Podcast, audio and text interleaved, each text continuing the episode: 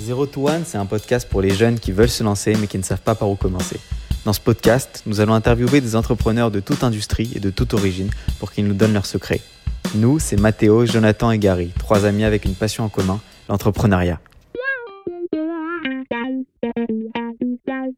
Bonjour et bienvenue sur l'épisode 6 de Zero to One, dans lequel nous retrouvons Jérémy Mani, entrepreneur puis CEO de WebHelp Canada et en parallèle cofondateur de Altrui, un réseau social de ceux qui s'engagent pour l'altruisme. Salut Jérémy, comment ça va? Bonjour tout le monde, ça va très bien, merci. Alors, est-ce qu'en premier, tu peux commencer par te présenter et nous raconter ton parcours? Avec plaisir. Donc, Jérémy, Mani, 45 ans, marié, trois enfants, ça c'est pour l'état civil. Euh, entrepreneur depuis euh, une grosse vingtaine d'années, puisqu'en fait, j'ai connu que ça. J'ai monté, euh, cofondé une première entreprise dans mes années d'école de, commerce. Et je suis resté entrepreneur jusqu'à jusqu'à 2020, l'année dernière où j'ai revendu mon entreprise.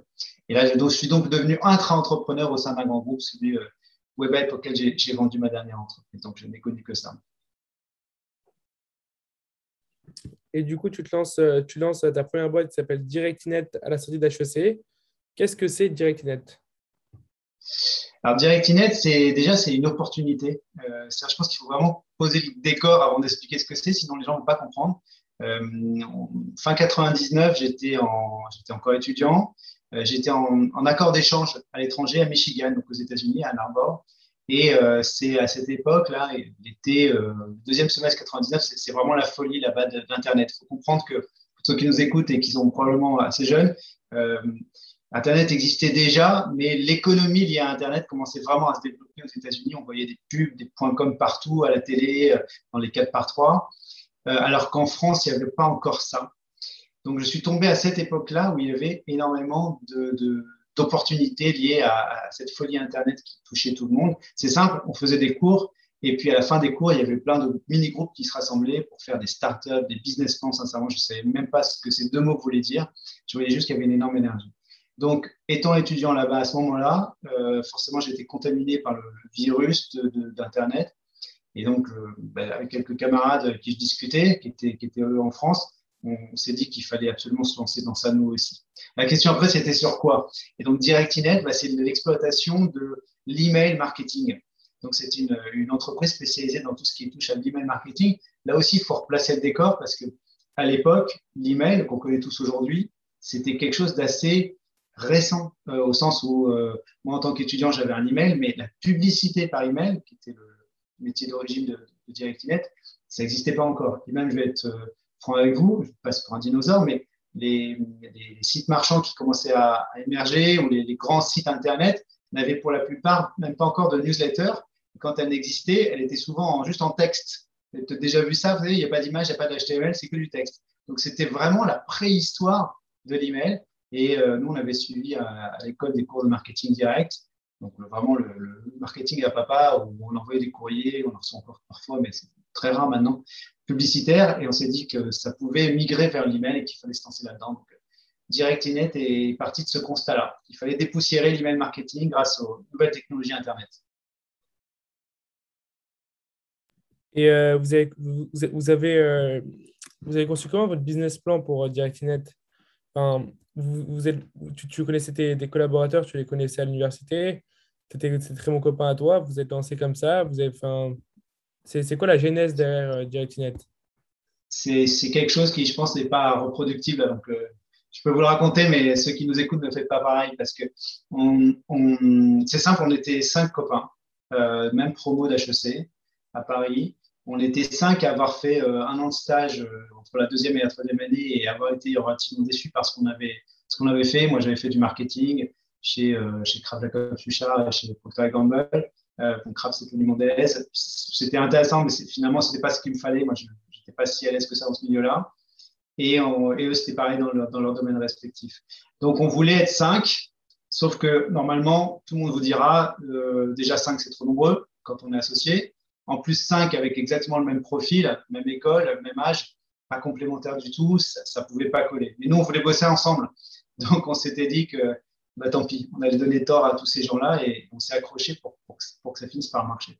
vous connaissez peut-être l'adage qui dit que euh, pour être associé à un nombre impair, c'est indispensable, et 3, c'est déjà trop. Donc, euh, imaginez que 5, euh, ça faisait déjà beaucoup. et pour compléter la réponse à cette question, le business plan, c'était 50 ou 60 pages Word. Il n'y avait pas une ligne de code, il n'y avait pas un logo, il n'y avait rien en fait. Il y avait juste une idée, quelques chiffres qui sortaient de, chapeau de 5 étudiants. Mais l'époque, on parle de début 2000, voulait que c'était quand même faisable. En début, en début 2000, cinq étudiants pouvaient, avec juste une, bonne idée, euh, lever des fonds. Et c'est ce qu'on a fait. On a levé, euh, c'était en francs à l'époque, mais 9 millions de francs, puis 20 quelques mois plus tard. Donc ça fait environ au total 4, 4 à 5 millions d'euros. Et, ça, ça a été possible parce que l'époque était complètement folle. C'était juste avant le, le crack boursier, enfin le pic boursier, c'était en mars, et nous, on avait commencé les, discussions euh, avant mars. Donc, euh, on est passé dans le, dans, le bon timing. Mais aujourd'hui, je pense que ça serait plus dur de lever quand même des fonds, même si c'est plus facile aujourd'hui qu'il y a quelques années, mais avec juste, juste euh, un profil d'étudiant et quelques, quelques doc words, je pense que ça, ça passerait pas. Et avec du recul, quel type de, si c'était à refaire cette expérience, quel type de cofondateur tu, choisirais bah, je ferais exactement la même chose parce que euh, ça a été, euh, ça a été euh, une aventure humaine extraordinaire. Quand, vous êtes cinq potes et que vous mettez à travailler ensemble, à gagner votre vie ensemble, à réussir ensemble, la boîte a, bien fonctionné. Alors, on a eu aussi des périodes de HMEC, ça a commencé par être difficile. Les deux, trois premières années ont été assez difficiles. mais c'est encore meilleur après quand on réussit, quand on a connu ces périodes-là. Et ça nous a soudés, euh, on est resté très solidaires jusqu'au bout. Et, surtout, on, s'est vraiment bien amusé. Je me souviens de, de fou rire. Généralement, quand on pense à l'entrepreneuriat, on ne pense pas fou rire. Mais je peux vous assurer que sur cette aventure-là qui a duré une dizaine d'années, j'ai des souvenirs de fou rire incroyables. Et ça, ça, ça marque. Alors c'est sûr qu'après, on était potes, on sortait aussi ensemble, ensemble le samedi soir. Euh, nos, épouses respectives, on s'est mariés dans, les dizaines d'années, euh, on a fini tous mariés, on se connaissait. Euh, donc ça, il y avait un mélange des genres un peu fort entre pro et perso parce que tout, était mélangé, mais, mais ça, ça, bien, ça a bien fonctionné. Par contre, c'est sûr que c'est pas forcément un modèle classique. Donc, si parmi les gens qui nous écoutent, certains disent je vais absolument bosser avec mon pote, attention, il ne suffit pas d'être pote pour que ça marche il faut aussi être complémentaire. En l'occurrence, nous, on avait des personnalités qui étaient très complémentaires, des affinités euh, professionnelles qui, pouvaient l'être. On s'est débrouillé pour que chacun ait son domaine d'expertise et, euh, et s'y colle. Et ça a fini par bien marcher. Surtout, je crois que c'est très important, ça c'est un conseil que je peux donner qui sera valable même dans 20 ans, euh, c'est une question d'ego. Quand on est à plusieurs associés et on était à part égale, ce qu'il faut, c'est qu'il n'y ait pas d'ego qui rentre dans les règles du jeu. Donc c'est simple, on était cinq. On s'était dit, quand il y a une décision à prendre, bah, 3 contre 2, ça fait une majorité et ça passe, on arrête de débattre. Euh, tant pis, la fois d'après, bah, c'est peut-être pas les mêmes deux qui seront minoritaires. Et donc, euh, commençons pas à mettre de l'ego là-dessus et être déçus de ne pas avoir été suivi dans sa recommandation. Pas de raison que l'avis de l'un soit plus fort que l'autre. Ça a très bien marché jusqu'au bout comme ça. Et tu as créé cette boîte pendant que, que tu étais à HEC. Est-ce que tu as eu l'impression que le fait d'être euh, à HEC a été un tremplin pour vous euh, et cette boîte ou est-ce que tu penses que vous auriez pu la monter tout aussi bien et tout aussi vite malgré le fait que vous soyez étudiant sans être à HEC Alors, euh, clairement pas à l'époque. Maintenant, je pense que c'est mieux. Mais je peux raconter une anecdote, c'est que si, si regardez sur l'annuaire, je suis promo 2001 alors que je suis sorti en 2000. Euh, pourquoi? C'est parce que j'ai redoublé. Et la raison de mon redoublant, c'est que, en fait, vous avez compris, on était euh, en dernière année. Euh, sur les derniers mois, on était déjà en train de lancer, on avait même levé des fonds sur les derniers mois avant d'être euh, diplômé. Donc, très clairement, les dernières semaines, je n'ai pas été en cours. J'ai complètement zappé. On avait déjà des salariés, on avait de l'agent. J'étais à fond sur le, sur le projet. et puis, j'avais un cursus un peu différent de mes camarades. Du coup, je n'ai pas fait les choses dans le même ordre. Moi, je me suis fait attraper et pas eux. Euh, et, euh, donc, je suis passé devant un jury de, sincèrement, plusieurs dizaines de professeurs à qui j'expliquais que, euh, voilà, désolé, j'avais raté quelques cours, mais voilà ce que j'avais fait. Et ça me semblait être en phase quand même avec tout ce que j'avais appris dans les années d'avant. Mais à l'époque, c'était non négociable. J'avais raté des cours, il fallait que je redouble. Donc, on m'a fait passer des électifs de première année pour compenser. ce qui était quand même assez cocasse. Il faut imaginer donc septembre ou octobre 2000, je me retrouve à être au milieu des étudiants en première année qui sont des collectifs. Hein, donc, vous êtes étudiant aussi, un hein, électif en première année, ça veut dire les cours dont tout le monde se fiche. et j'étais là à devoir valider des, crédits, alors qu'en même temps, il y avait la boîte qui tournait. Bon, tout ça pour dire qu'HEC, euh, à l'époque, ça n'a pas forcément trop aidé. Maintenant, quand on avait cette étiquette-là, euh, je pense qu'on s'en est quand même servi. C'est-à-dire que le fait d'être étudiant à HEC a peut-être aidé un peu plus que d'être étudiant dans d'autres écoles, euh, parce que ça crédibilisait peut-être un petit peu notre discours, qui était vraiment un discours d'amateur. Hein. on était jeunes et on n'avait pas d'expérience auprès des, fonds d'investissement. certains nous ont dit non tout de suite, mais il y a quand même beaucoup qui nous ont dit oui. On a levé avec huit fonds euh, cumulés. Donc, c'est quand même huit fonds différents qui nous ont fait confiance sur un petit ticket, certes, mais cumulé, ça faisait des belles sommes. Vous avez dit quoi aux investisseurs quand vous avez levé des fonds? Comment vous avez pitché ces investisseurs? On avait copié un modèle. Il faut que je rentre un petit peu plus dans les détails, mais euh, DirectInet, c'était, euh, il y avait trois métiers, mais le premier, c'était la location d'adresse email. La location d'adresse email ciblée. C'est-à-dire que si vous étiez un, annonceur lambda, vous avez une cible. Alors, imaginons que ce soit les, les, hommes de plus de 45 ans euh, avec un une affinité euh, pour boursicoteur, par exemple. Il y a des fichiers d'emails qui existaient de, de, gens de ce type-là. Et notre rôle, c'était de préparer ces fichiers-là et de les mettre à disposition de, de l'annonceur et donc d'envoyer un email pour le compte de l'annonceur sur ces gens euh, qui étaient dans cette cible. Mais au tout départ, on n'avait, nous, rien. On n'avait pas d'email, on n'avait pas de base de données. Donc, on s'était dit qu'on allait créer notre propre base de données. Et on l'a fait avec les techniques traditionnelles du marketing direct, qui sont les jeux. Et en fait, on a lancé une loterie gratuite sur Internet. Ça s'appelait loterie.com, mais L-O-T-R-E.com, tri comme un, arbre en anglais, qui était en fait un prétexte à collecter de, la donnée, puisqu'il fallait s'inscrire pour pouvoir participer. Et il se trouve qu'aux États-Unis, il y avait un modèle comme ça qu'on a, copié, hein, qui s'appelait euh, euh s'appelait Freeloto. Banaloto, c'était le concurrent de France. Freeloto aux États-Unis, qui derrière, en fait, était un modèle de, marketing direct avec une entité qui s'appelait euh, NetCreation. Donc, euh, NetCreation était à, à Freeloto ce que DirectNet était à, à la, la, société éditrice. Et donc, on leur a pu leur montrer le succès de, de création, on a pu leur montrer euh, les premiers chiffres que, que communiquaient, et on, leur a dit, voilà, on va lancer une loterie gratuite, on va collecter des tas d'adresses. Et puis, il y avait un discours qui se tenait bien, hein. c'est-à-dire qu'il fallait comprendre qu'avant, le marketing direct, c'était saisir à la main sur un coupon papier des informations, l'envoyer par courrier, que l'entreprise ouvre le courrier, euh, ressaisisse sur informatiquement euh, ce que la personne avait écrit, alors souvent avec du coup des, coquilles parce que c'est créé à la main, donc il y a plein d'erreurs.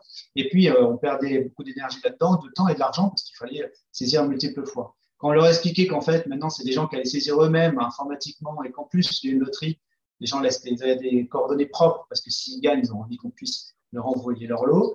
Euh, c'est sûr qu'on faisait énormément d'économies de, coûts d'acquisition de, ça, ça, a bien fonctionné, c'est ce discours qui a plu. Mais à nouveau, c'était un discours très théorique, puisque nous, on n'avait aucune légitimité pour le faire, si ce n'est qu'on était les premiers à leur en parler, tout simplement.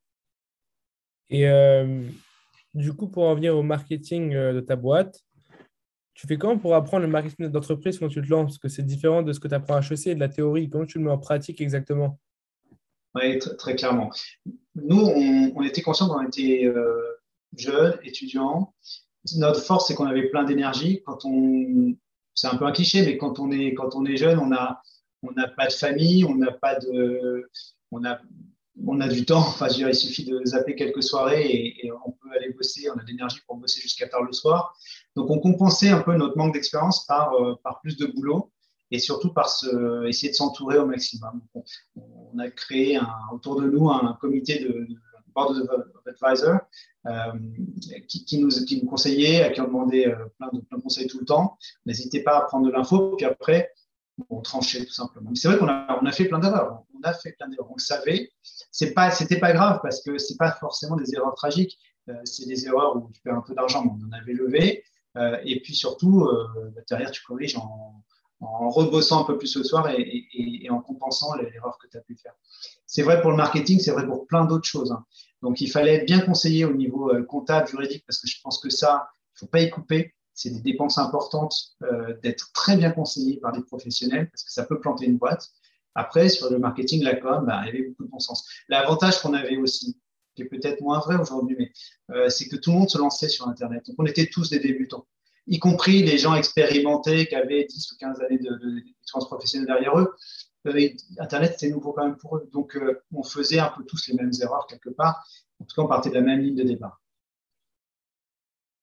Mais tu as mentionné en fait que c'était très important de s'occuper de la partie compta. Mais est-ce que tu n'as pas appris ça à l'université, entre guillemets, à travers tes cours?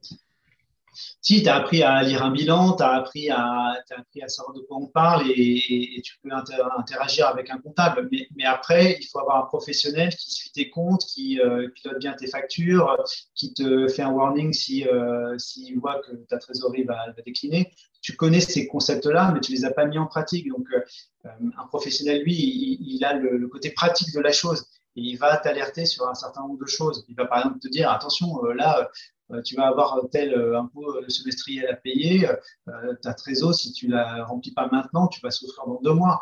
Que, toi, tu n'as pas encore vécu ce type de choses-là, ce n'est pas forcément ça que tu apprends à l'école. Mais par contre, tu apprends à comprendre ce qu'il te dit. Donc oui, tu piches tout de suite qu'effectivement, il a raison. C'est important d'avoir ce vernis-là. maintenant, l'expérience va par expérience, justement pas. C'est de la palissade, mais tu, la gagnes qu'en ayant vécu. Euh, et, c'est vrai aussi pour le juridique, euh, ces gens-là sont essentiels. Il faut avoir une 100% confiance dans son avocat d'affaires ou son avocat euh, et, son comptable ou l'expert comptable. Ça, c'est ma recommandation. Et à l'époque où il n'y avait pas LinkedIn et tous ces outils, comment vous avez contacté les premières boîtes qui ont été vos clients par la suite? Tu recrutes, euh, tu recrutes. On a, ça, ça a été dit dans vos autres euh, podcasts avant que j'ai écouté, mais c'est euh, essentiel de bien s'entourer. Et nous, ce qui nous manquait, c'était une expertise commerciale. Parce qu'on a beau faire une école de commerce, tu n'apprends pas le commerce, hein, une école de commerce. C'est un mauvais terme. Tu prends le management éventuellement, mais tu n'apprends pas le commerce. Donc, on a recruté quelqu'un qui s'appelle Olivier Morin, que je salue, qui est un homme extraordinaire, qui, qui lui avait ce réseau, ces techniques-là, qui savait bah, voilà, comment appeler, où appeler, qui appeler, et qui nous a, qui nous a amené beaucoup, beaucoup de, prospects. Puis après, une fois que la notoriété se fait, euh, il y a des appels qui rentrent. Mais les premiers, il faut aller les chercher euh, avec le couteau entre, entre, les dents. Donc oui, il n'y avait pas LinkedIn, mais il y avait quand même des bases de données de prospects. Il y avait ce qui était plus facile à l'époque que maintenant, c'est que tu pouvais encore appeler un, standard téléphonique et puis on pouvait te passer quelqu'un. C'est aujourd'hui, c'est quasiment impossible. Donc il y avait d'autres façons de faire pour prospecter. Et tu as mentionné de, que, enfin, tu nous as dit que tu as, recruté quelqu'un. J'ai une question pour, euh, pour les gens qui lancent leur boîte. Euh, de manière générale, vous faites comment pour recruter vos premiers employés? Vous leur dites quoi pour les attirer dans la boîte euh, Parce qu'une startup en soi, elle ne vaut rien. C'est qu'une idée. Vous dites quoi aux gens pour les attirer pour, Alors, bon, déjà, nous, on avait, on avait levé des fonds je pense qu'il faut différencier entre ta pas de fonds et tu as des fonds. Si tu as des fonds, tu peux bien rémunérer un collaborateur, donc la partie salaire. Ça n'empêche pas qu'il faut le convaincre quand même, hein, parce que euh, il va quitter un autre, un autre job par définition, euh, parce que c'est les, les, gens que tu veux recruter sont rarement sur le marché de l'emploi. Euh, donc tu vas le débaucher et il faut le rassurer sur le fait que la, la startup va pas va pas planter trois mois après. Mais là, c'est vraiment des questions de rencontre, c'est vraiment des affinités qui se créent. Euh, on a eu tout de suite un coup de cœur avec lui et lui, je crois qu'il a bien aimé notre, notre énergie, il y a cru aussi. Euh, donc ça, a fonctionné. Il faut quand même derrière pouvoir euh. Si tu n'as pas de fonds, là c'est plus difficile. Euh, ouais, là j'ai pas, pas, j'ai pas l'astuce là-dessus parce que j'ai pas eu à recruter sans avoir à payer les gens concrètement. Tu peux essayer de, de pousser des stock options, tu peux essayer de pousser des actions, mais attention, ça c'est c'est une arme euh, qui peut être très forte, mais qui, peut se retourner contre toi si tu as donné des actions à la mauvaise personne. Et sur un recrutement, il faut un peu de temps pour savoir vraiment qui, euh, est, une future bonne recrue ou pas.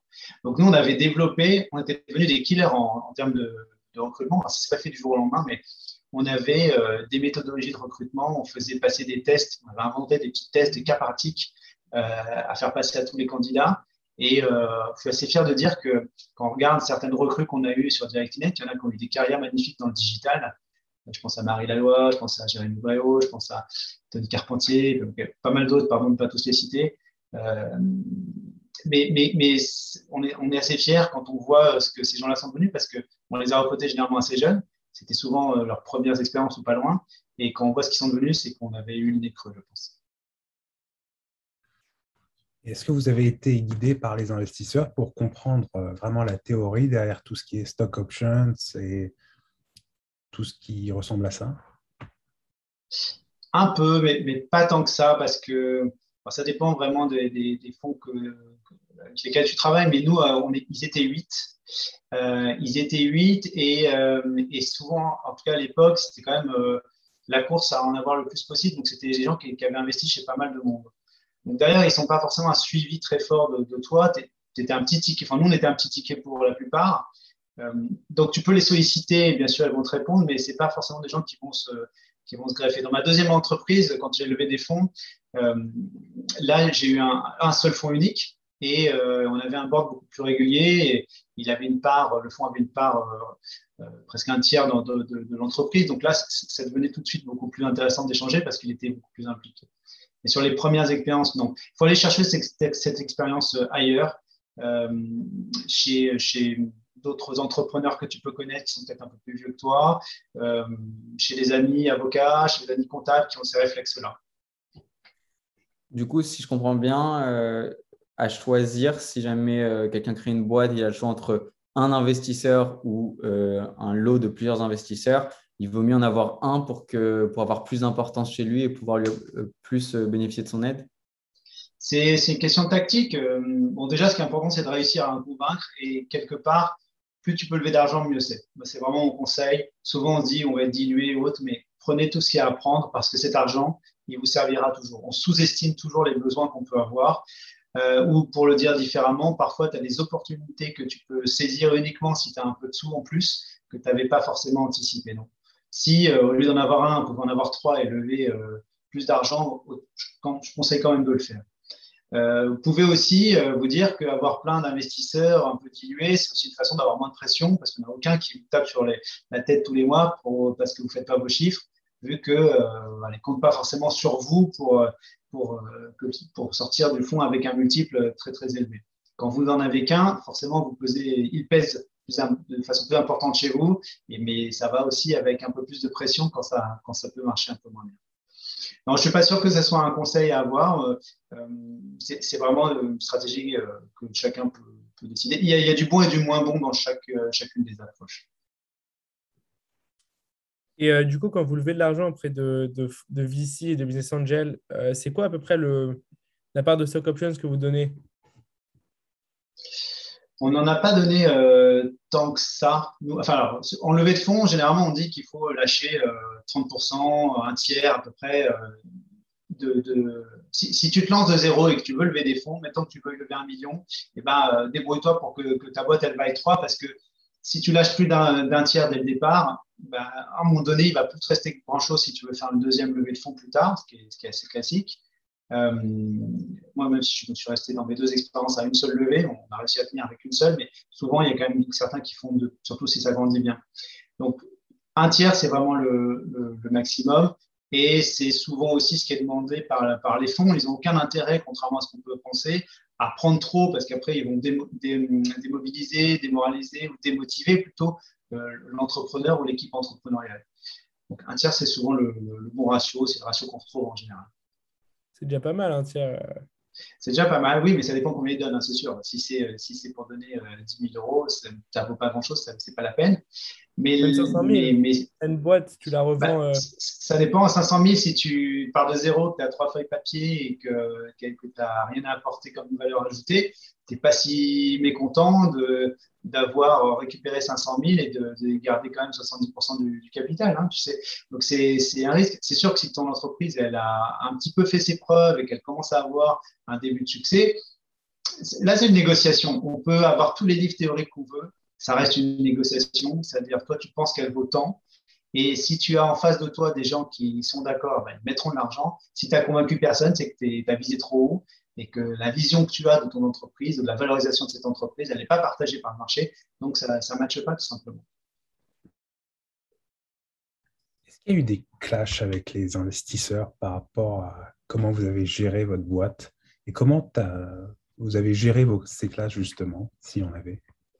Je ne sais pas s'il y a des clashs, mais il y a des il y a des gens à rassurer. Je, vais vous donner un, exemple.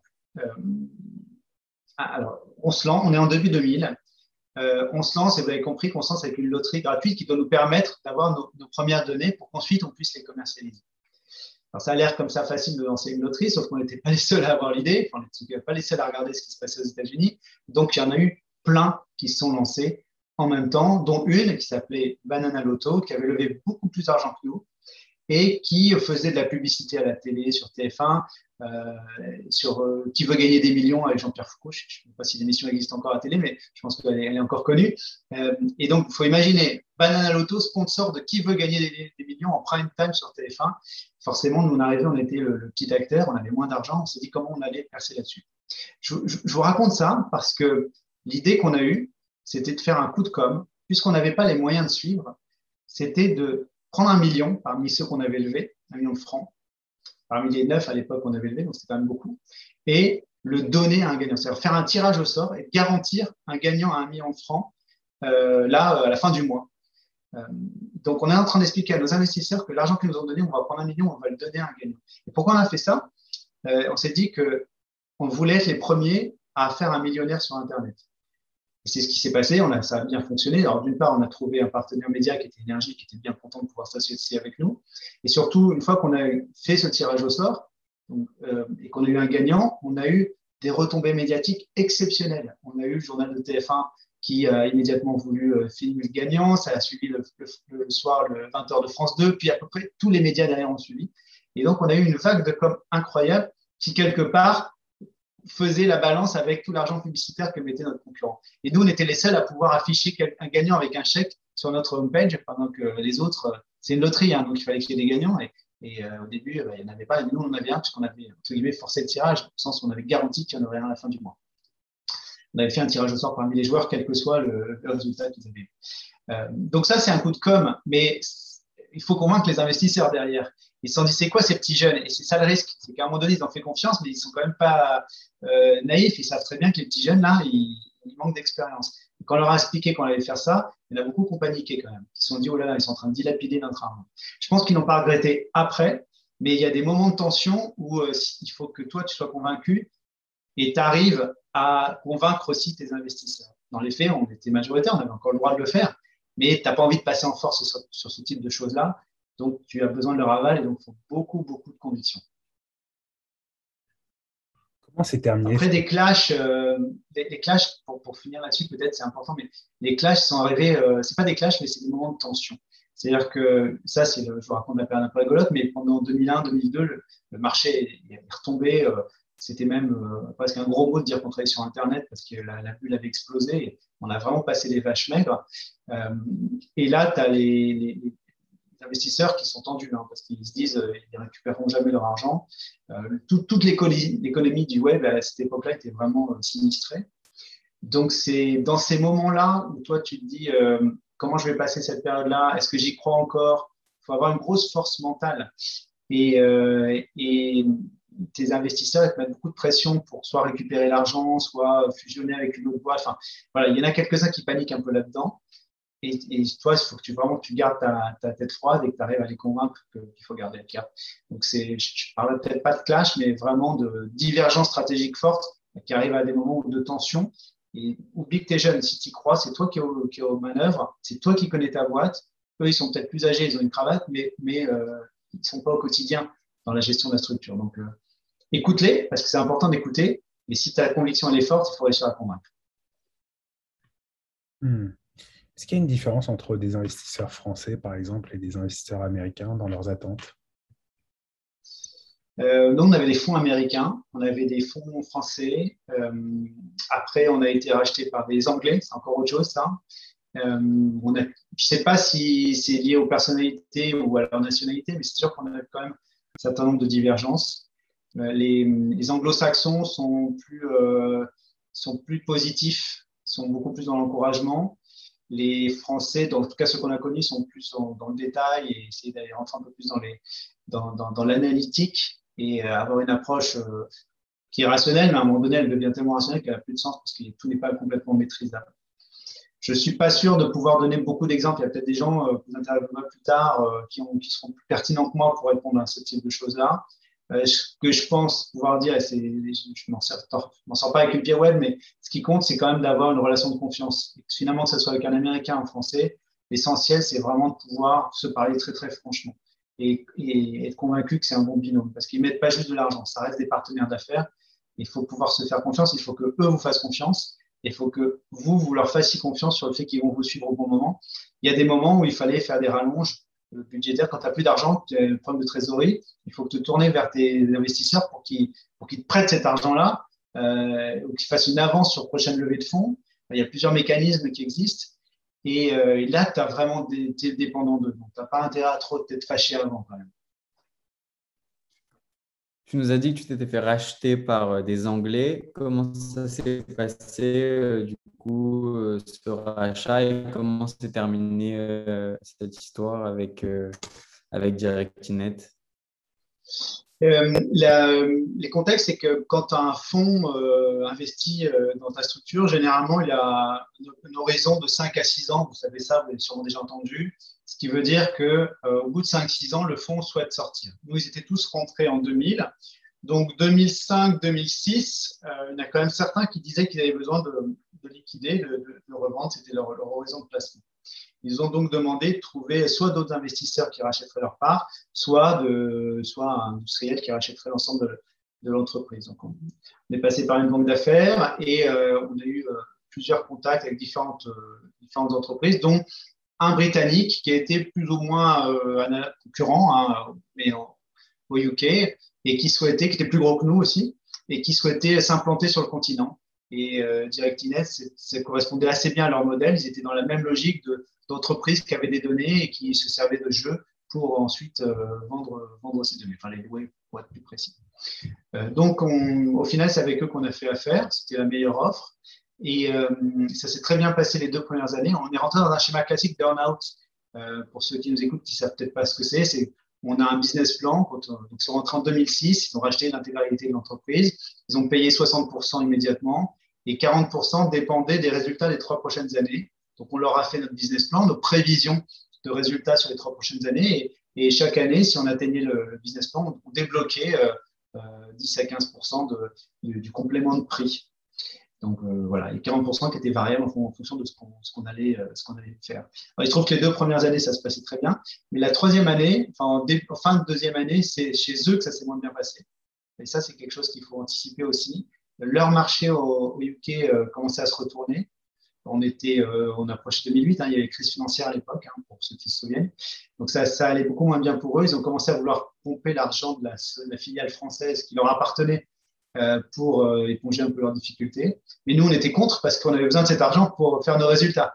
Et donc, au final, ça s'est bien passé pour nous parce qu'on a très bien gagné notre vie, euh, un peu moins bien passé pour l'entreprise puisqu'il y a quand même des tensions entre l'actionnaire et ça s'est fini, non pas au tribunal, mais, presque. Et voilà, on s'est séparés, euh, pas dire à l'amiable, mais on a fait un accord de séparation des parties un peu plus tôt que prévu à leur demande pour qu'ils puissent récupérer les fonds et que nous ne soient pas lésés on s'est fait un arrangement. Donc, il y avait un petit goût amer sur la fin, mais euh, ça reste une très belle aventure. Et au final, pour les cinq, ça s'est très bien passé euh, euh, à la fois dans, l'expérience professionnelle qu'on a eue et puis financièrement. Vous l'avez revendu combien la boîte? Bah, Ce n'est pas un secret, ça a été annoncé 33 millions d'euros à l'époque. Ok, c'est pas mal. C'est bien quand tu as 30 ans. alors, bien sûr, on, avait chacun départ que 20%, puis après on était dilué. Donc, peut s'imaginer qu'on avait, qu'on avait moins de 20% chacun, mais, mais, euh, mais si tu ramènes à par tête d'individu et sur, euh, euh, sur une dizaine d'années d'expérience et puis les salaires que tu as pu avoir en, parallèle, on, était très heureux de cette, première aventure entrepreneuriale. Et du coup, qu'est-ce que tu en tires de cette, de cette expérience étudiante C'était une erreur que tu déconseilles aux étudiants qui se lancent à la sortie de l'université Qu'est-ce qui t'a le plus marqué quand tu t'es lancé? Bah, il ne faut pas avoir peur de faire des erreurs, mais je pense que ce que j'ai retenu, c'est qu'il faut surtout euh, bien se connaître soi-même. C'est le connais-toi toi-même de Socrate, si je dis pas de bêtises. Euh, beaucoup trop bon je me suis trompé, je crois que c'était Socrate. Euh, les, euh, c'est pas de la philosophie de bas étage. C'est-à-dire que quand tu te lances en tant qu'entrepreneur, que tu es jeune, tu es un peu naïf. Quelque part, c'est une force parce que comme tu vois pas le mur arriver, tu fonces et puis à un moment donné, tu es au pied du mur. Il faut bien que tu te débrouilles pour passer en dessous, euh, au-dessus, sur le côté, enfin trouver un trou, mais passer. Si tu as beaucoup d'expérience et que tu as un esprit un peu négatif, tu dis Oh là, il y a un mur là-bas, j'y vais pas, je vais essayer ailleurs, puis finalement, tu avances nulle part.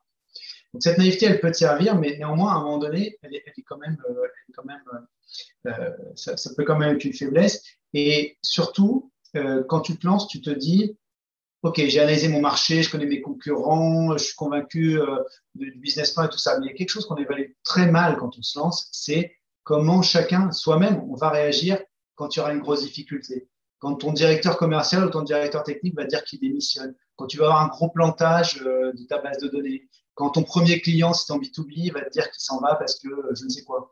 Comment tu vas réagir dans ces moments-là?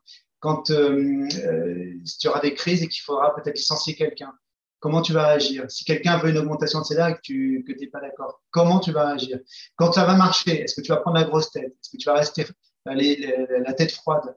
Ça, c'est des choses que tu apprends euh, sur le tas, mais en fait, c'est essentiel, et surtout quand tu t'associes avec quelqu'un, de parler de ça en amont, d'essayer d'anticiper ces cas de figure, de savoir si ta, ta personnalité, elle colle avec le marché dans lequel tu veux aller il un exemple concret, ça sera peut-être plus simple à, visualiser, mais si tu te lances dans le marché B2B, il y a beaucoup de, relations intuitu personnelles. Donc, tu, serres la main à ton client. un peu moins maintenant avec le Covid, mais enfin, voilà, vous avez vu l'idée, c'est qu'on a des relations interpersonnelles fortes avec ses clients. On les connaît. Si euh, vous n'êtes pas les champions du relationnel et que ce n'est pas naturel chez vous, ça va être difficile de percer quand même dans ce milieu-là. Alors, vous pourrez très bien, très bien dire que vous allez trouver quelqu'un d'autre qui fera votre place, mais à un moment donné, c'est quand même vous qui incarnez l'entreprise. Donc là où je veux en venir, c'est je pense que ce qu'on sous-estime quand on, quand on lance une entreprise, c'est est-ce que ma personnalité propre, et notamment dans les extrêmes, euh, est compatible avec le marché que je choisis, avec le service ou avec le produit que je m'apprête à vendre. Et ça, je suis pas sûr que tout le monde l'ait en tête. Et après, à coupler avec les personnalités des associés, est-ce que quand il y aura une grosse crise, on va rester soudé ou ça va se disloquer parce qu'on est trop stressé et qu'on va se, disloquer? Et du coup, euh, pour revenir à, à, DirectNet, quand, tu la revends, tu fais quoi après? Bah Après, on prend euh, quelques mois sabbatiques. Euh, c'était en début d'année 2009, 2009. Donc, euh, jusqu'à septembre, on n'a pas fait grand-chose. Moi, j'avais une petite dernière, un deuxième enfant, une première fille qui est née, j'en ai profiter. Et on avait convenu tous les cinq de se réunir en septembre euh, dans un, bureau de, notre expert comptable qui nous prêtait et de repartir sur un business plan. Mais on n'a pas, réussi à se remettre d'accord. En fait, pendant six mois, on a cherché plein de choses et on n'était jamais tous d'accord. Et il faut comprendre que quand on est associé et qu'on lance dans une aventure, on est dans le même bateau. Si je garde cette analogie, bah, on garde le cap, on rame ensemble, euh, on, est dans la galère ensemble. Une fois qu'on arrive au port, ça, c'est devenu beaucoup plus difficile de savoir quel autre bateau on allait prendre, quelle destination on voulait avoir. Entre ceux qui voulaient un gros bateau, un petit bateau qui voulait à l'est ou à l'ouest, on n'avait pas trouvé euh, le, modèle qui nous plairait plus. Donc, euh, ce qui s'est passé, c'est qu'au bout d'un moment donné, au bout de six mois, il y a les quatre qui étaient quatre autres qui étaient plutôt partants pour une industrie qui moi me plaisait moins. Donc, on s'est séparés à l'amiable, euh, ils ont fait leur entreprise de leur côté et, je suis parti du mien. Et il se trouve que trois semaines plus tard, euh, j'ai rencontré le fondateur de, de, Netino, qui était, une entreprise qui était à vendre. Et, euh, j'ai bien accroché avec le gars et voilà, j'ai racheté sa structure. Mais je ne sais pas si on a le temps d'en parler, mais voilà, c'est pour dire que parfois tu prends des décisions fortes. Et c'était une décision forte hein, de se séparer de ces cinq, enfin des quatre associés depuis dix ans. Et, quand je me suis séparé d'eux, je n'avais aucune idée de ce que j'allais faire le lendemain. Ben, la première chose que j'ai fait, c'est partir en week-end au ski euh, avec ma femme et mes enfants. Et puis, je suis revenu en me disant, bon, maintenant, toutes les options sont possibles. Et le, hasard a fait que j'ai rencontré ce gars-là assez vite.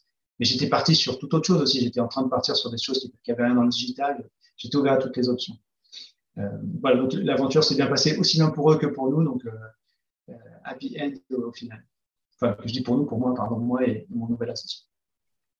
Juste avant de basculer sur euh, Netino, tu as mentionné la citation Connais-toi toi-même. Mais à 20 ans, on ne se connaît pas forcément. Du coup, comment as-tu appris? Comment tu as appris à te connaître euh, à travers cette expérience, justement? Il faut être souple d'esprit, il faut être sensible à ce qu'on appelle les soft skills, notamment les capacités d'écoute, capacités relationnelles. On peut progresser beaucoup à 20 ans. Et, moi, j'étais par exemple, j'étais pas très bon dans l'écoute. C'est un de mes associés qui m'a mis toi dessus de façon un peu. Enfin, je voulais pas l'entendre et il a, fini par me faire comprendre. Il a bien fait. Euh, donc, j'ai pu progresser là-dessus. Je crois maintenant que je suis hyper bon sur, ce domaine-là, c'est devenu une force parce que c'était une faiblesse et j'ai beaucoup travaillé. Mais donc, c'est important en tout cas d'être conscient de ces faiblesses et de les travailler.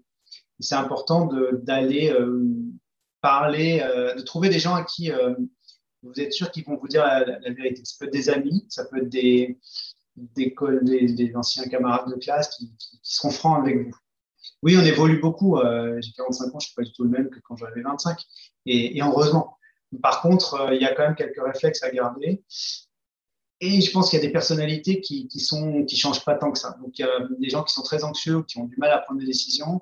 Quand ils le sont comme ça dès 25 ans, généralement, ce n'est pas à 45 que ça a changé. Hein. Ça, ça va pas en s'arrangeant. Donc, euh, c'est les profils un peu indécis. Euh, c'est voilà, il faut, il faut être réaliste sur le fait qu'on n'a pas cette qualité-là de vouloir décider vite. Euh, et ça, c'est peut-être pas une qualité qui est, enfin, c'est, peut-être rédhibitoire quand on veut être euh, entrepreneur, parce qu'un entrepreneur, il doit prendre une décision très vite et parfois pas avec tous les éléments. En tout cas, il ne peut pas se permettre de réunir à chaque fois tous les éléments parce que la vitesse est presque plus importante que, que la précision. Donc, euh, c'est, des qualités à se connaître. C'est pour ça que je dis connais-toi toi-même. Bien, si, tu changes, connais-toi au moins tes qualités du moment et sois conscient de tes faiblesses et nous, ce qu'on avait fait, c'est peut-être un conseil que je peux donner, mais c'était pas facile. Hein, mais on était donc cinq et une fois par an, en tout cas au début, on se faisait ce qu'on appelait un 360. C'est-à-dire que chacun disait aux quatre autres euh, ce qu'il pensait d'eux en qualité et en moins qualité, en faiblesse ou en point amélioré. Mais euh, la règle du jeu, c'était de dire il n'y a pas de tabou, on se dit tout et après on se fâche pas, euh, c'est pas malveillant, c'est pour ton bien. Donc moi, si je prenais la figure que j'écoute pas assez, et qu'on me le dit une fois et qu'ils sont trois ou quatre à me le dire, bah, si je leur fais confiance, je me dis OK, je, je, dois travailler ce point-là. Et pour d'autres, c'était d'autres points. C'est important d'avoir quand même cette transparence-là et cette fierté-là, et après d'être capable de travailler sur ces points faibles.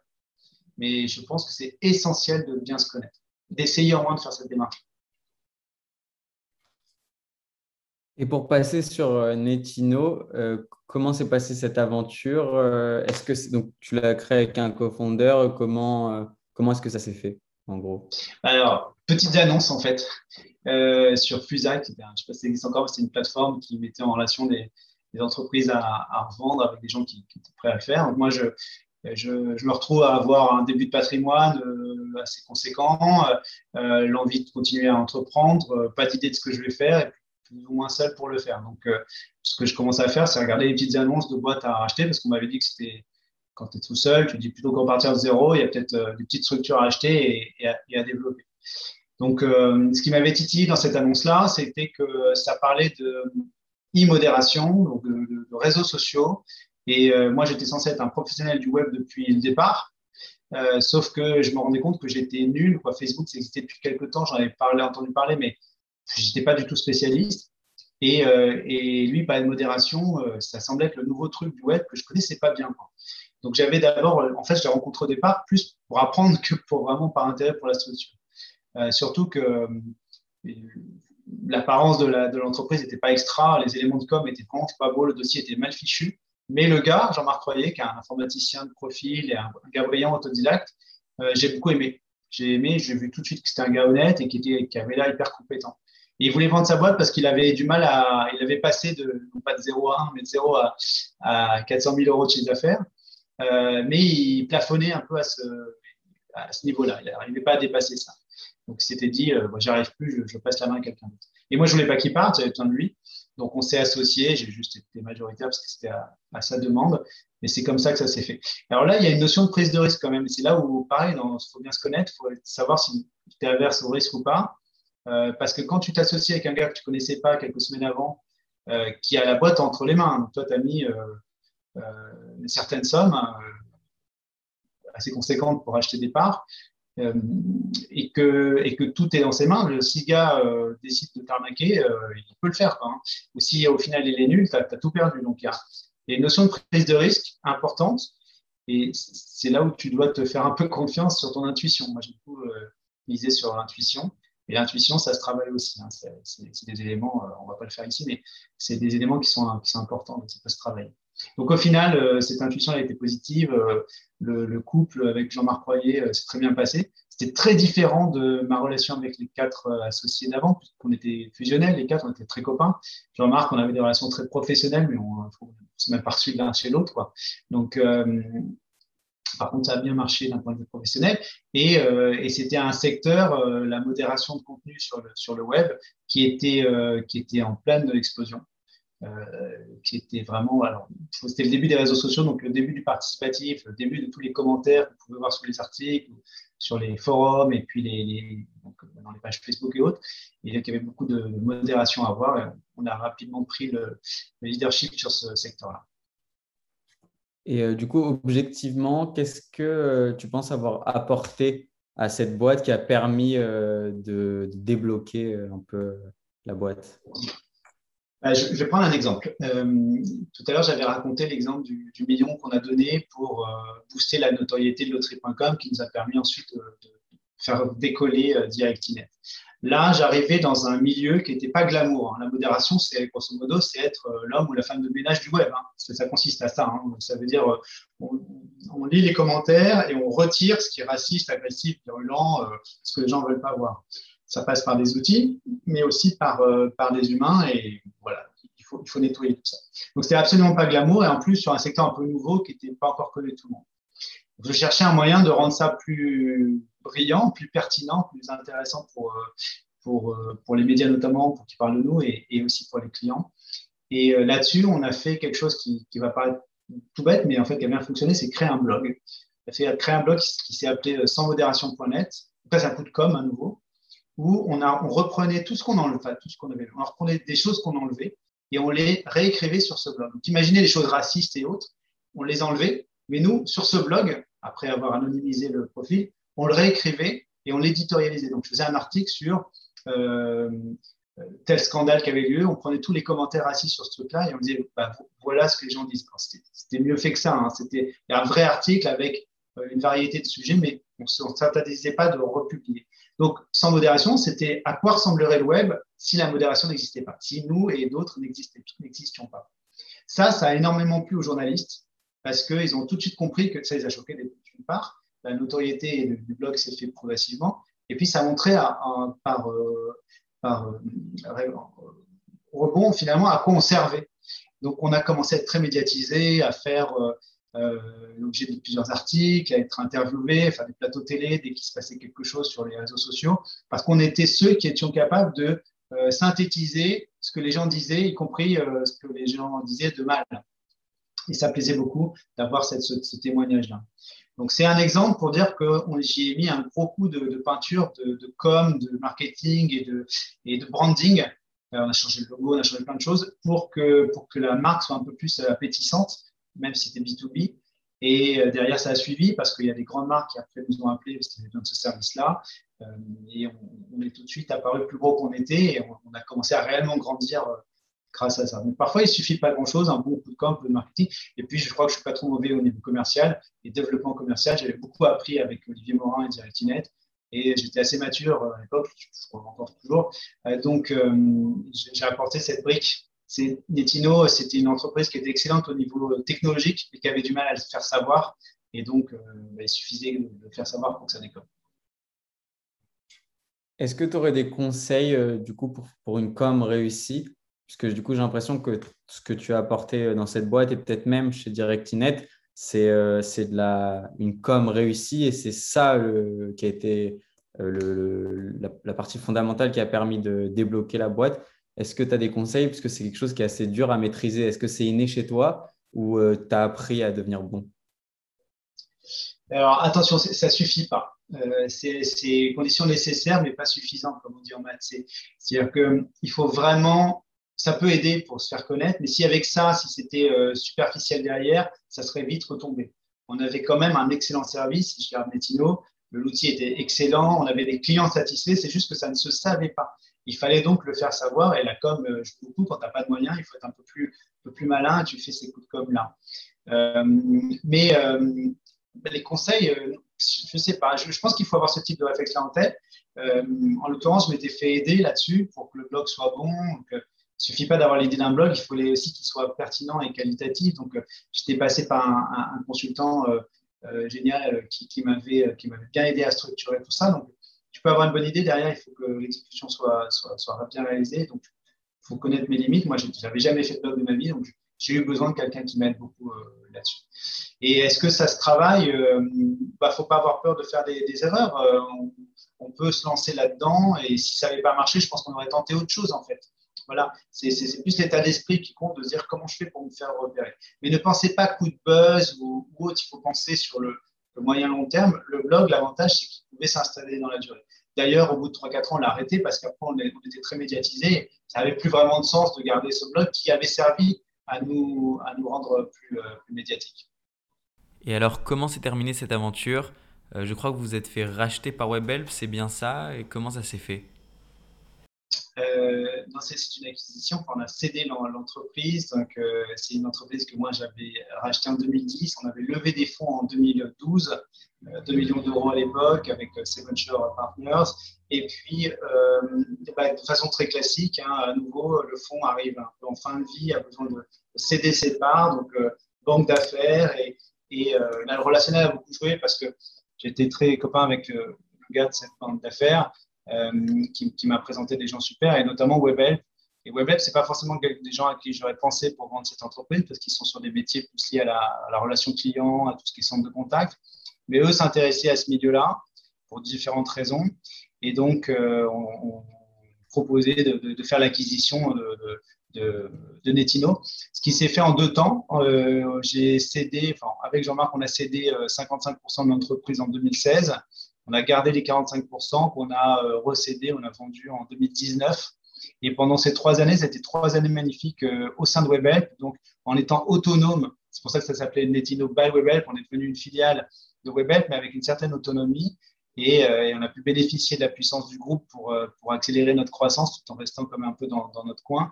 Il y avait beaucoup d'avantages et très peu d'inconvénients à être dans ce, groupe-là. ce qui fait que voilà, quand j'ai cédé 100%, j'ai été très, je suis toujours très attaché à cette entreprise. Et moi, je voulais vivre au, Canada, donc ils m'ont proposé de, rester dans le groupe et de, faire de l'intra-entrepreneuriat dans le groupe en montant la filiale euh, canadienne de WebHelp qui n'existait pas encore. Euh, et là, euh, du coup, c'est ce que je fais aujourd'hui à Montréal. ça, c'est encore une autre histoire. C'est pour dire que, voilà, à nouveau, une deuxième entreprise, aventure entrepreneuriale qui a duré aussi une dizaine d'années et qui s'est bien terminée, un peu différente de la première, mais qui s'est très bien terminée.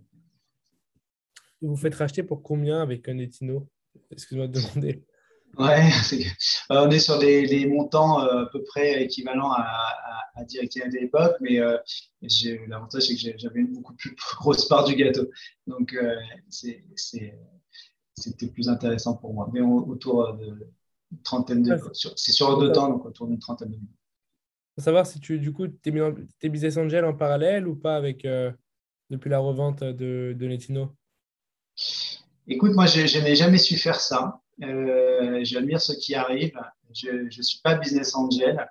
Euh, je l'ai fait une fois dans ma vie, ça a bien marché, mais c'était vraiment parce que c'était un copain. Sinon, je, ne sais pas euh, mettre un ticket et entre guillemets, me désintéresser du, truc ou, ou n'intervenir qu'une fois de temps en temps. J'ai beaucoup de mal avec ça. Donc, je préfère ne pas le faire.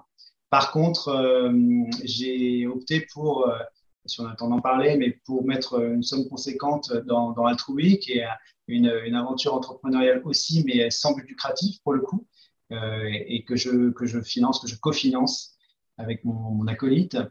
Et donc là, quelque part, c'est aussi réinvestir de l'argent, mais c'est sans, sans expectative de retour, puisque c'est de l'argent perdu, c'est sans but lucratif, mais c'est euh, quelque chose que je tenais à cœur de, de mettre de l'argent et de le rendre sur un projet qui, euh, qui me semble important et qui, euh, et qui j'espère, fonctionnera. On se, on se, lance, on se lance fin novembre. non, pas business angel, mais, mais quand même capable de mettre de l'argent dans des, dans des beaux projets. Et justement, c'est quoi Altrui pour nos auditeurs? Est-ce que tu pourrais définir cette boîte? Avec plaisir. Altrui, c'est un, c'est un réseau social, un futur réseau social, puisque ça sortira fin novembre, euh, de ceux qui s'engagent pour l'altruisme. Et ça se présente sous forme d'une application mobile communautaire qui a vocation à, d'une part, rassembler tous les contenus positifs, inspirants, qui ont envie d'agir, qui donnent envie d'agir, pardon, et qu'on peut trouver un peu partout sur Internet, mais qui sont généralement un peu masqués, cachés ou coincés entre trois faits divers et, quatre homicides. Donc, on les rassemble au même endroit. Et puis, le challenge, c'est de créer une communauté de gens un peu engagés qui se disent aujourd'hui, j'ai trois minutes à tuer, je vais aller sur Altruis, je vais regarder euh, les contenus qui m'intéressent et je m'engage à les partager auprès de mes amis sur Facebook, sur Twitter, sur euh, mes WhatsApp, peu importe.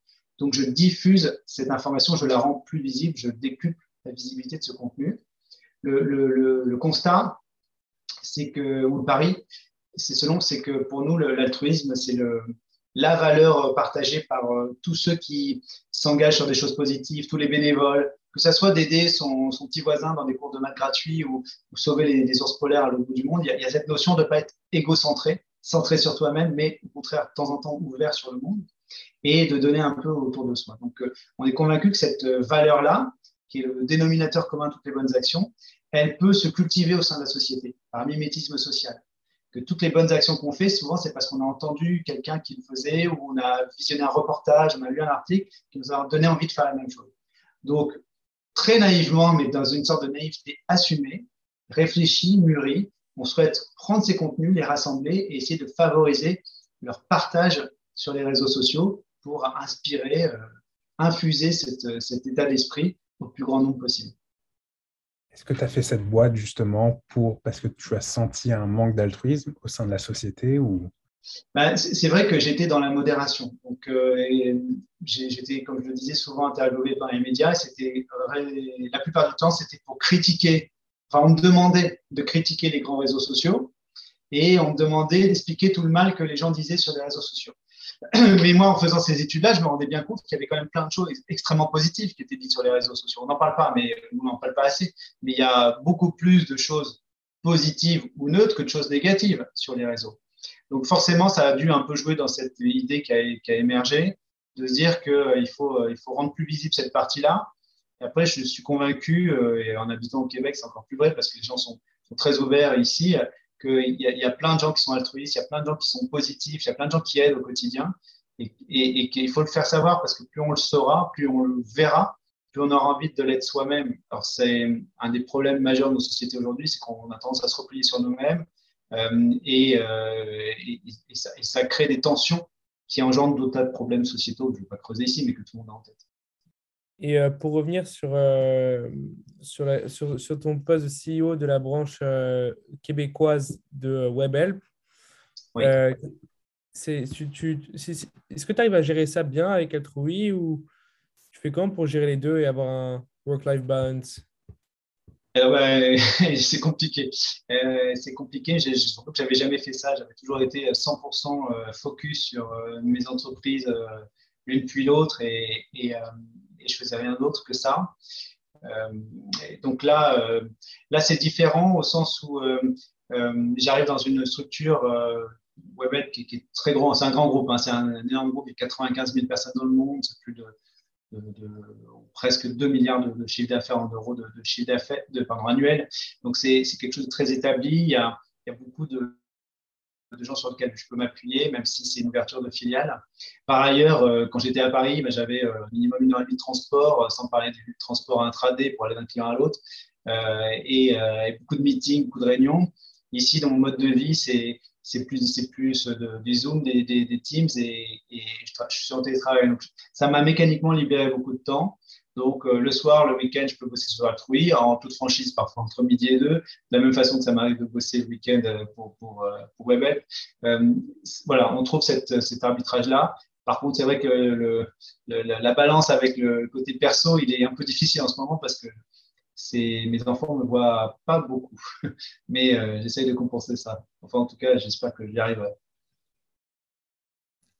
Et du coup, après avoir expérimenté le fait d'être un entrepreneur et maintenant un entrepreneur en étant CEO, euh, qu'est-ce, que qu'est-ce qui pourrait faire que quelqu'un est un bon entrepreneur mais pas un bon PDG ou l'inverse Et quelles sont les différences que tu remarques? Oui, il y, a, il y, a, deux profils. Il y a le profil du, celui qui construit, puis après celui qui manage.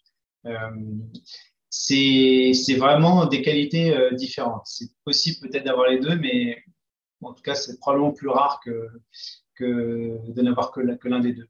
Tu peux être un excellent développeur. Tu pars de zéro, tu arrives jusqu'à un certain niveau parce que tu es à l'aise avec euh, le manque de process, tu es à l'aise avec euh, la souplesse, tu sais très facilement rebondir de l'un à l'autre.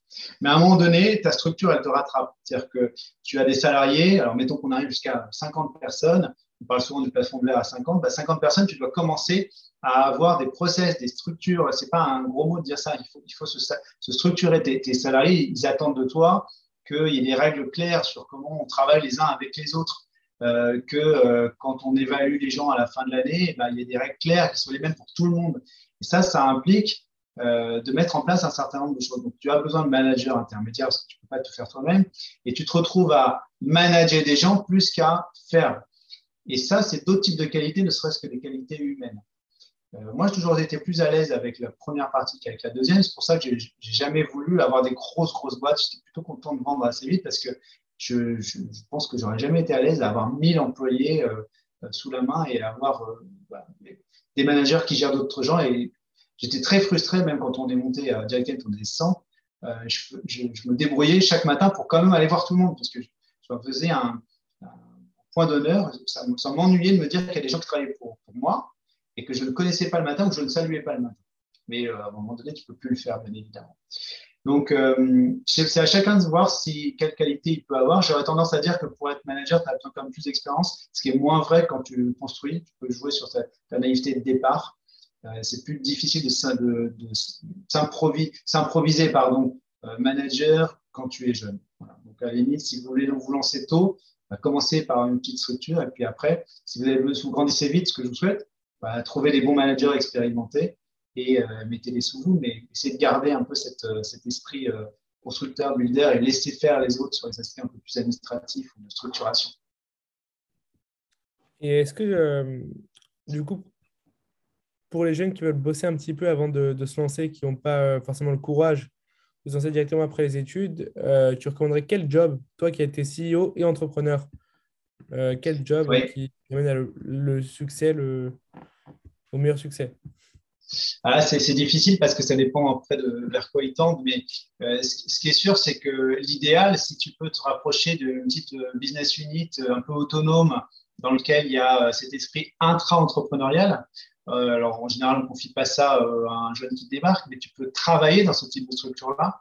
Même au sein des grands groupes, il y a souvent des projets, des projets de, de, start-up interne, et, là, c'est probablement plus intéressant de travailler là-dedans si tu as vocation à être euh, ensuite euh, ton, ton, propre patron et être entrepreneur parce que tu vas pouvoir voir de l'intérieur ce que c'est qu'une structure un peu, un peu souple qui prend des décisions rapides et qui a, qui a moins de, de euh, de type process ou, administratif. Et ça, c'est valable dans à peu près tous les milieux. moi, j'étais dans le marketing. je ne suis pas sûr que c'est ce qu'il faille au, début pour se lancer. Quoi. Il faut à un moment donné avoir plutôt une vision de conseil. En général, les, les, les bons sont qu'on fait du, consulting. Euh, donc, si tu as fait quelques années de conseil, tu as pu toucher à plusieurs missions, ce qui t'a permis d'aller voir différents types d'entreprises. Et souvent, c'est un, un bon, une bonne école. On va dire, euh, à suite de l'école, pour avoir fait du conseil avant de se lancer me semble, me semble une, bonne chose plutôt que, trois ans de finance ou trois ans de marketing où tu es devenu un bon spécialiste de ton domaine, mais avec moins de visibilité sur, euh, sur le reste.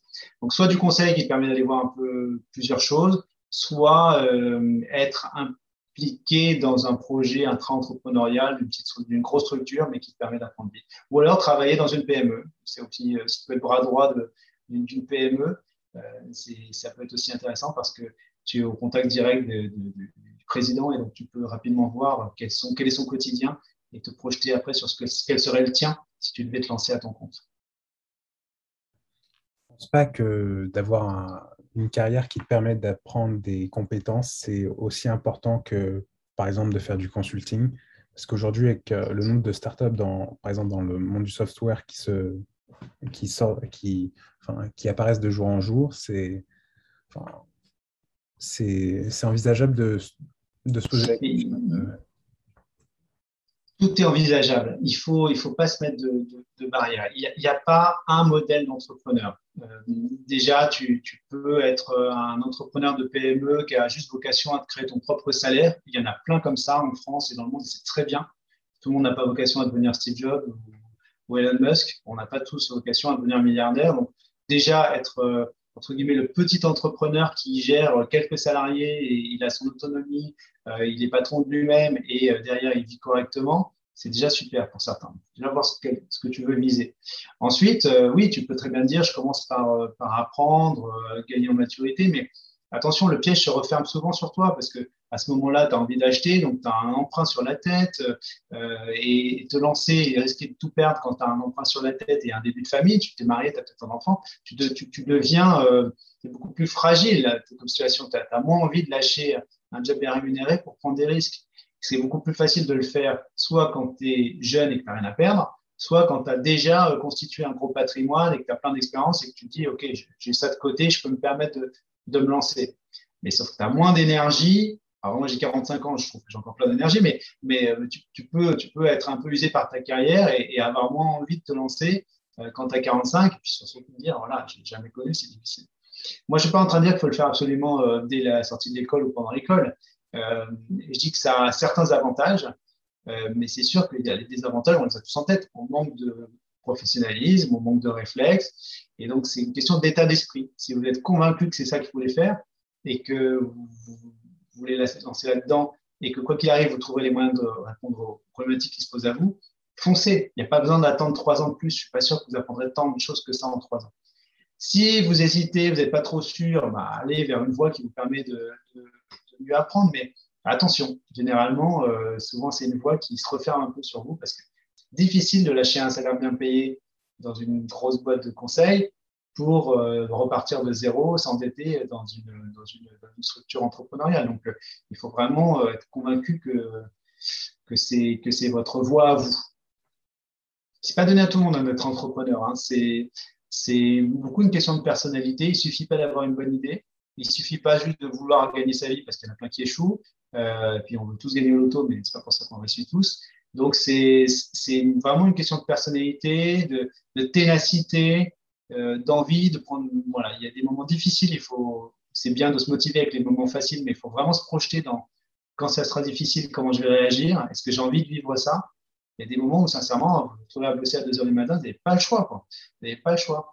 Alors peut-être qu'en tant que salarié aussi, mais euh, voilà. je me souviens d'une réunion euh, pour, que les gens matérialisent que c'est où on était chez DirectNet, je vous ai dit tout s'est super bien passé. Mais à un moment donné, en 2003, on était tous les cinq et on avait euh, sorti, imprimé le listing des salariés. Ils étaient une trentaine. Et l'agenda de la réunion, c'était de dire il faut qu'on vire trois personnes parce qu'on n'avait plus de trésorerie. Alors, imaginez la réunion. Quand le matin, déjà, quand vous vous levez, quand vous savez que vous devez faire ça aujourd'hui et que vous aimez vos 30 collaborateurs. Franchement, il n'y a pas un qu'on n'aimait pas, qu'on aurait voulu se débarrasser. Et dans la liste, vous les passez un à un, et à chaque fois, c'est Ah non, quand même pas lui. Ah, mais non, mais quand même pas elle. Mais elle, elle est super, elle est top, et machin, etc. Et lui, il a fait ça l'année dernière, c'était génial. Il ne mérite pas. Ben, vous devez choisir trois. Bon, au final, on n'a pas choisi. On, on, s'est dit, tant pis, on ne vire pas, ils vont se démerder autrement. C'est passé. Mais, mais on a eu la chance. Mais, mais sinon, il aurait fallu se débarrasser de gens. Et, et ça, c'est c'est pas des moments faciles, sauf avoir un cœur de pierre. Donc, il faut être prêt mentalement à vivre ces moments-là aussi. Et ça, je suis pas sûr que vous soyez beaucoup plus prêt euh, au bout de trois ans d'expérience que quand vous vous lancez ou avec euh, dix ans d'expérience. C'est pas évident. C'est une question de personnalité. Est-ce que si vous vous sentez mature maintenant ou pas? On parle un peu de sport des fois. Euh, est-ce que pour entrer en équipe de France, il faut être 18 ans un peu faux follet ou il faut attendre d'avoir 100 euh, matchs en Ligue 1 euh, pour, être, performant? Bah, On voit bien qu'il y a des exemples de jeunes qui débarquent, qui cartonnent d'emblée, et puis d'autres qui arrivent à la maturité plus, plus tardivement. C'est une question d'affinité entre vous, votre personnalité, vos compétences. Ce qui compte, c'est trouver sa, d'être en adéquation avec qui on est et de choisir sa propre voie. Et à nouveau, on parle d'entrepreneurs, c'est la question, mais il y a plein de types d'entrepreneurs et plein de secteurs différents. Déjà, B2C et B2B, c'est pas pareil. Donc, euh, euh, là-dessus, c'est aussi un choix à, faire et ça peut orienter un peu votre début de carrière. Ça marche. Et pour terminer, est-ce qu'il y a un livre euh, ou un film qui t'ont inspiré? Ah là, je suis nul là-dedans, je suis désolé. En fait, moi, j'essaie d'éviter tous les livres. Euh, il y a plein de livres comme ça. Euh, bah, d'ailleurs, le nom de votre podcast est inspiré d'un livre. Je ne les lis pas, ces livres-là, parce que euh, Alors peut-être à tort, hein, je suis sûr qu'il y en a certains qui sont très bien, mais souvent ça, copie-colle des modèles et on veut nous imposer cette façon de voir. Et puis je me rends compte que moi, dans mon quotidien à moi, je ne suis pas, je suis pas Steve Jobs, je ne suis pas Elon Musk et je pense c'est pas sûr que lire ce qu'ils ont écrit m'aurait beaucoup, euh, beaucoup aidé au final parce que ça ne correspondait pas à mon quotidien. par contre, j'ai plein de choses qui n'ont rien à voir sur le. Et ça, ça nourrit beaucoup l'humain. Donc, non, désolé, j'ai pas ça. Par contre, je peux quand même raconter une anecdote parce que pour le coup, je ne l'ai pas fait, mais c'est un de mes associés qui l'avait fait. Ce qui a fait décoller DirectInet, c'est le jour où on a décidé, alors c'est là on parle d'opt-in marketing, c'est-à-dire le fait de, cocher une case pour recevoir des, emails promotionnels. Et euh, nous, on, a, on avait décidé en 2000, euh, bah, presque au tout départ, de décocher cette case-là, c'est-à-dire de la rendre non obligatoire. Donc, il faut imaginer qu'il y avait un formulaire et la case n'était pas cochée par hasard, c'était il, il fallait cocher pour recevoir. Or, à l'époque, c'était l'inverse qui se faisait. Toutes les cases étaient cochées. Il fallait la décocher pour pas recevoir. Mais un de mes associés, ça va contredire ce que je viens de dire, c'est pas grave, euh, avait lu Seth Godin, Permission Marketing, et il s'était dit, quand même, ça se fait pas, c'est pas logique de cocher par défaut. Nous, on va la décocher. Et il se trouve qu'en 2004, il y a eu une loi qui a imposé le fait que la case ne devait pas être cochée. Et que nous, on était comme ça dès le départ. Quand cette loi est passée, on a décollé parce que tout le marché a dit, c'est DirectNet qui a raison depuis le départ. Donc, c'est une belle histoire. Euh, je viens de vous dire que je n'aimais pas lire des livres, mais je viens aussi pour raconter une anecdote quelque part, le fait d'en avoir lu un, pas moi, mais mon associé, nous a, euh, nous a permis d'être euh, très inspirés. Bravo Philippe qui a, vu ce bouquin. Donc, je ne vous en conseillerais pas, mais ben, demandez à d'autres, ils auront peut-être des meilleurs conseils que moi. Ça marche, on, va demander à d'autres. En tout cas, merci Jérémy d'avoir été parmi nous aujourd'hui et merci en tout cas pour tes précieux conseils qui, je suis sûr, qui vont aider des, jeunes pour, qui veulent se lancer. Merci en tout cas. Merci beaucoup. Bravo à tous. Merci à tous d'avoir écouté ce septième épisode avec Jérémy Mani.